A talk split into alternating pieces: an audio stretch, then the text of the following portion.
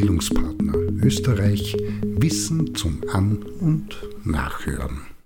Ein Beitrag zum Thema Perfektion und Perfektionismus.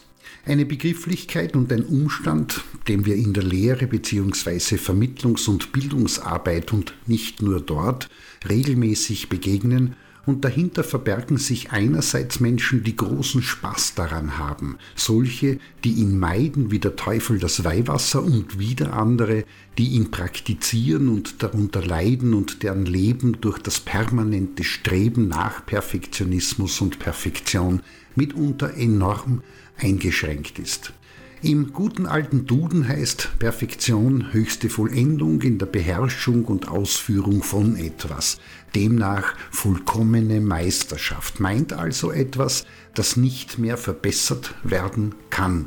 Das könnte man jetzt so hinnehmen, aber auch in Frage stellen im Sinne von gibt es überhaupt etwas, das nicht mehr verbessert werden kann?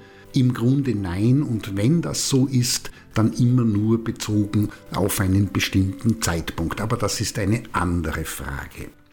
Ein Blick in die Vergangenheit und Entwicklung zeigt, dass vor allem mit Beginn der industriellen Revolution in der zweiten Hälfte des 18. Jahrhunderts sich zunehmend bis heute anhaltend in den westlichen Kulturen, aber nicht nur dort, das Streben nach Perfektionismus und Perfektion immer stärker Thema ist und sich weiter ausprägt und das in einem Maße, so dass der selbst auferlegte und oder von außen wirkende Leistungsdruck für zunehmend mehr Menschen so groß ist, dass der Weg in die Krankheit, denken wir an psychosomatische Störungen, Depressionen oder Erschöpfung, immer häufiger genommen wird bzw. sich als Resultat einstellt.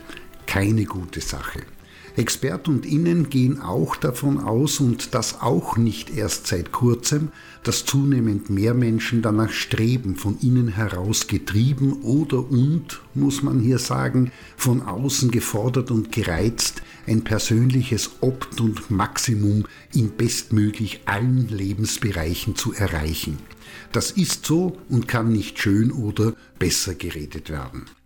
Tatsache ist, allen Perfektionist und Innen ist gemeinsam, dass sie durch Prägung, Veranlagung, Temperament und Umweltfaktoren ausgestattet sind mit großen und hohen Zielen, entsprechend mit nicht leicht meist selbst auferlegten zu erreichenden Anforderungen an sich und die Aufgabe hadern, nicht locker lassen und beseelt sind vom Streben immer alles und auch durch soziale Einflüsse befeuert, ihr Bestes zu geben.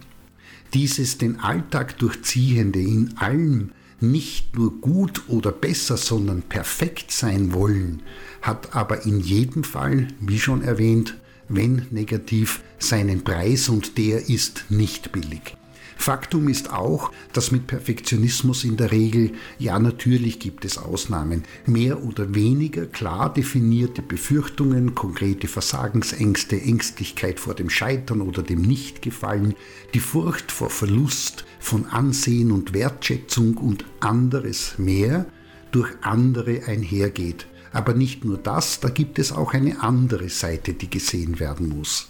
Leichter wird der Umgang und auch die Veränderung für den Fall, dass das nötig wäre mit der Sache Perfektion und Perfektionismus, wenn Frau, Mann und divers unterscheiden kann, und zwar im funktionalen, quasi das Normale, und dysfunktionalen, früher neurotischer Perfektionismus, der heute als übermäßige Gewissenhaftigkeit mit überhöhten Selbstansprüchen bzw. krankhaftem Ehrgeiz bezeichnet wird.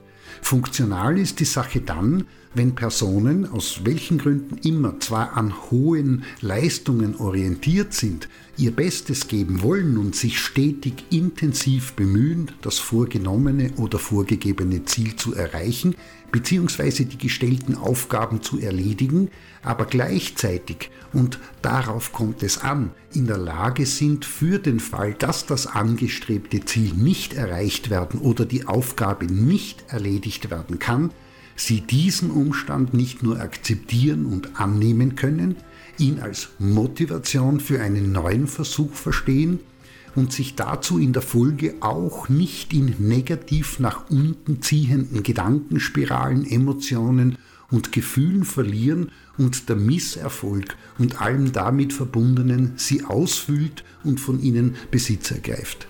Dysfunktional ist die Sache immer dann, wenn genau das passiert und dabei beispielsweise das positive Lebensgefühl, der Selbstwert, die Lebensfreude oder die Motivation und Spontanität sowie die Handlungsfähigkeit großteils bis gänzlich in Mitleidenschaft gezogen, respektive aufgehoben ist. In diesem Sinne Perfektion und Perfektionismus ist per se nicht schlecht, ein Nachteil oder etwas, das abgewehrt und vermieden werden muss. Nein, sondern etwas, das, wie vieles, eine konstruktive helle und eine destruktive dunkle Seite mit einer hauchdünnen Grenze dazwischen hat, die gekannt und im Auge behalten werden muss, wenn man Frau oder divers im, um beim Bild zu bleiben, Licht sein möchte.